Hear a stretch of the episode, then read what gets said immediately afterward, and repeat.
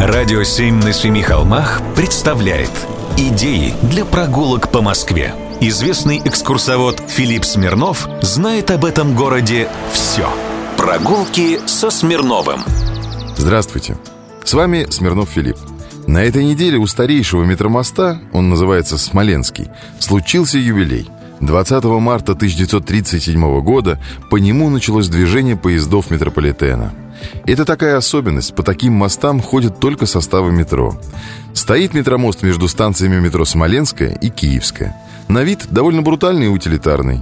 Два пути, две стальные арки, минимум декора, если не считать, конечно, букву «М» по центру моста, исполненную старинным шрифтом, и четырех вазонов, установленных на пилонах моста.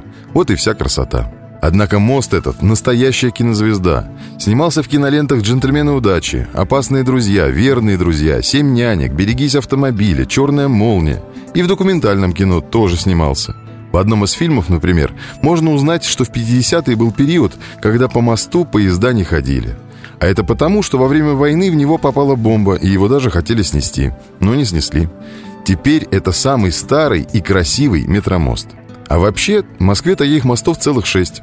Этот – Смоленский, есть Преображенский, который проходит над Яузой, Нагатинский метромост, по которому проложена замоскворецкая линия метрополитена, Лужнецкий метромост, единственный в России, на котором располагается станция Воробьевы горы. А также есть менее известные метромосты – Медведковский и Митинский. Медведковский – мост крытый, а Митинский – первый в истории полноценный метромост, построенный в современной Москве, между станциями Микинина и Волоколамская. Запустили его в 2009 году, а строить начали еще в 1990-е.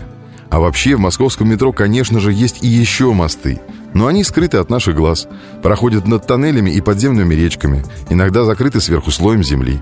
А про самые красивые я вам рассказал – чем не повод проехаться хотя бы по одному из них? Прогулки со Смирновым. Читайте на сайте radio7.ru. Слушайте каждые пятницу, субботу и воскресенье в эфире «Радио 7» на Семи холмах.